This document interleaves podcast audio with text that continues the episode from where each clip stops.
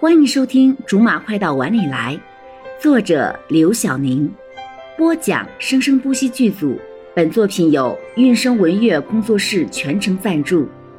第一百一十一章：柠檬 VS 耿泉。看着不像，怎么不像？我跟你说，离他远点儿。我一直觉得那小子对你有意思，虽然我已经警告他好几次了。柠檬把声音压得更低，很不爽地说：“罗少哭笑不得，真不知道他们两个人之间哪一个才应该离他远一点。”对了，罗少，你刚才一直被那帮人围住，除了刚才那个方总，也没去问候一下你那些领导，没问题吗？你不是不喜欢这些事情吗？既来之则安之嘛。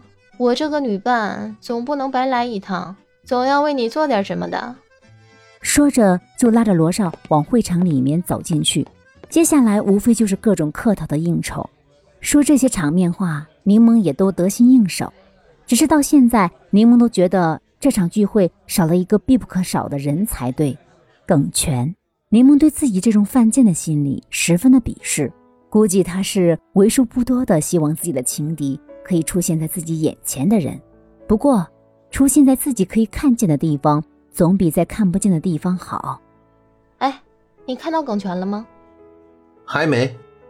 你说我该用什么态度对他才好呢？正常的，我的正常的态度，嗯，我怕他承受不起啊。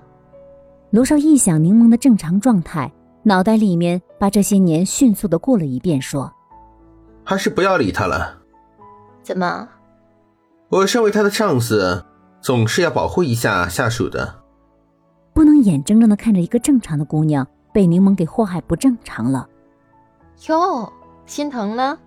嗯，有点儿。柠檬刚要说什么，就看到耿泉从门口走了进来，一袭淡金色的小礼服，丝毫没有显得俗气，把她的美衬得更加的高傲。你心爱的下属来了。耿泉进来，自然吸引了不少目光。柠檬在心里笑着。柠檬虽然渐渐的期待着耿泉终于来了，耿泉进来，自然吸引了不少目光。柠檬虽然渐渐地期待着跟耿泉的相遇，但是也没有见到那样的彻底。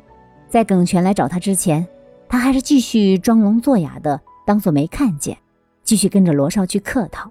耿泉的吸引力在出场那一瞬间之后，也就差不多到头了。毕竟这场派对怀着各种目的来的人都有，这其中为了看美女这个目的而来的人绝对是少数。你怎么突然这么卖力呢？就是觉得这个会场里面应该也有不少我的潜在客户，来都来了，当然要捞点好处回去。柠檬在说这话的时候，目光也不自觉的皎洁了起来。罗少愣了一下，不过马上就反应过来了，这才是柠檬。刚才那个硬说他要为了去努力适应的那个人在哪里呢？不到十分钟，柠檬就跟耿泉有了今天的第一次遭遇。耿泉拿着香槟跟罗少碰杯。罗经理，这一年多谢你的关照了。哪里？我该多谢你们为咱们部门创造了这么多的收入啊！罗少跟每个员工说的都是类似的话，柠檬听的耳朵都快出茧子了。宁小姐，你好。你好。没想到你会来。耿泉是真的没有想到，他本来以为那天在罗少的办公室外面。柠檬对他说的话是为了骗他，或者是气他，现在看来是真的了。那你想的还真的是有点少了。柠檬尽量用和善的语气说着拒人于千里的话。他本就不是什么纯良的人，对于对自己有敌意的人，就更没有必要留什么情面了。他顾虑着罗少，才会在这儿跟耿泉和颜悦色的交流，否则他早就忘了耿泉是谁。我失陪一下。柠檬没有再看耿泉，对着罗少说：“柠檬的性子虽然很强，但是在这个方面的自控力却差得出奇。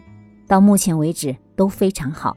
为了不对耿泉说出什么他非常想说的话，还是先暂时回避一下比较好。”用我陪你去吗？罗少当然知道柠檬现在在想什么。不用了，你有更重要的事情要做。好了。以上就是我们播讲的本章的全部内容，感谢您的收听，我们下集不见不散。